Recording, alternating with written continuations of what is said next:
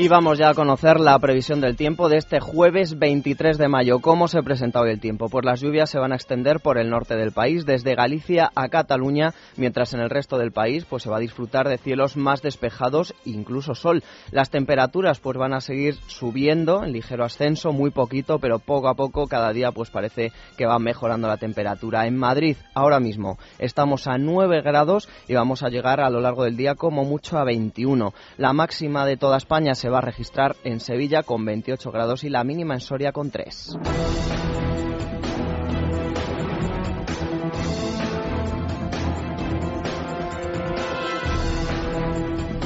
Hasta en siete ocasiones Mariano Rajoy fue preguntado ayer en Bruselas por las palabras de José María Aznar en esa entrevista que el expresidente del gobierno ofreció el pasado martes en Antena 3. Una entrevista en la que Aznar pidió bajar ya los impuestos, que el Partido Popular cumpla su programa electoral y en la que no descartó además su vuelta a la política.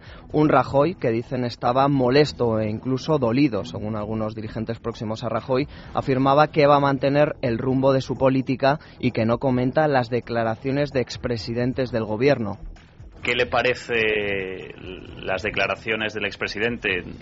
Bueno, como usted sabe, eh, yo tengo por norma no comentar jamás las opiniones de expresidentes del gobierno y, por tanto, no lo voy a hacer eh, ahora tampoco. Adelante. Presidente, pero eh, señor Aznar es presidente de honor de su partido.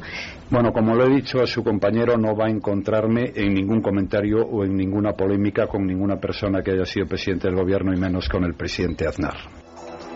Pues así hasta en siete ocasiones contestaba Mariano Rajoy mostrando pues indiferencia a esas declaraciones de José María Aznar.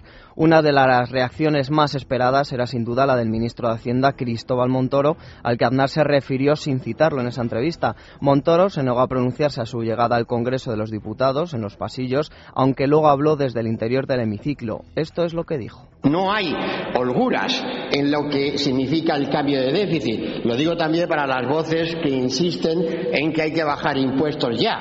Eh, oiga, yo les aseguro que yo estaría encantado, pero no hay margen. Y los que añoramos, eh, yo soy el primero, tiempos en los que eh, yo traía esta Cámara bajada de impuestos, eran tiempos en donde la economía crecía el 4%. Ahora estamos cayendo, formalmente, vamos a caer este año el 1,4%. Esta es la cuenta. Las añoranzas melancólicas me las dejo para otro día. No sabemos si a Cristóbal Montoro también le parece una añoranza melancólica la bajada de impuestos que prometieron en el programa electoral del PP pues hace menos de dos años. Enseguida les contamos el resto de reacciones procedentes del Gobierno y del PP. Antes iniciamos el repaso de la actualidad en titulares con Vanessa Vallecillo y Tania Lastra. El exdiputado popular Jorge Trías ha ratificado durante su declaración ante el juez Pablo Ruz en la Audiencia Nacional que el Partido Popular pagaba sobresueldos en metálico, tal y como le confirmó, según él, el propio Bárcenas. Dijo que los pagos eran de conocimiento público dentro del partido y que el extesorero posee 10 cajas con documentos. Hoy termina la ronda de declaraciones con la de la jefa del Departamento de Contabilidad del PP, Milagro Puentes, y el cajero del PP, Luis Molero. El mundo revela hoy los correos electrónicos con chistes y burlas sobre Aznar y su familia que intercambiaban Iñaki Urdangarín y la infanta Cristina. Utilizaron para ello sus correos profesionales, los de la Casa Real y el de la Fundación La Caixa en el que trabajaba la infanta. En uno de los mails titulado No a la clonación se puede ver a Ana Botella sujetando en brazos a un bebé con la cara de José María Aznar. Además, hoy conocemos que Urdangarín ha pedido una multa simbólica de un euro a ocho medios editoriales por difundir sus correos. Londres permanece en estado de alerta antiterrorista después de que ayer dos hombres atropellasen y degollasen a un soldado al grito de Alá es grande. El fallecido de 20 años regresaba del cuartel vestido de calle cuando fue sorprendido. Uno de los agresores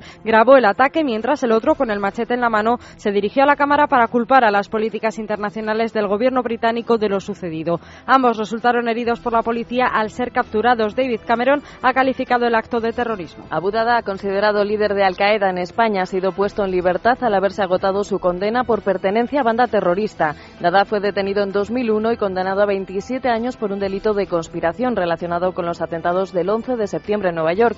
El Tribunal Supremo redujo a 12 años su condena al eliminar la pena por conspiración. En la actualidad se encontraba en la cárcel de Extremera, Madrid. El Parlamento catalán ha dado luz verde con el apoyo del PSC y de todos los partidos independentistas a la ley de consultas de Cataluña. Todavía quedan por votar dos asuntos a incluir en esa ley, que los mayores de 16 puedan votar y dejar la convocatoria de la consulta en manos de Artur Mas. El Partido Popular catalán se quejó de que el Parlamento apruebe una ley sobre temas que se escapan a su competencia y Ciudadanos acusó a los independentistas de venir a romper un país y atacar la convivencia. El fiscal se opone a que el Tribunal Constitucional deje en suspenso cautelar la condena de prisión de Arnaldo Otegui porque eso supondría, recuerda, su escarcelación mientras se resuelve el recurso de amparo. El Tribunal Supremo había impuesto a Otegui una pena de seis años y medio de prisión por pertenencia a organización terrorista. El fiscal también se opone a que se deje en suspenso su inhabilitación para cargo público. Recuerda que la pena de cárcel al terrorista es superior al umbral de los cinco años, lo que le sitúa fuera de los beneficios de suspensión. En Madrid hoy comparece como imputada ante el juez López Palop la exdelegada del área de seguridad del Ayuntamiento de Madrid, Fátima Núñez, por el caso del Madrid Arena.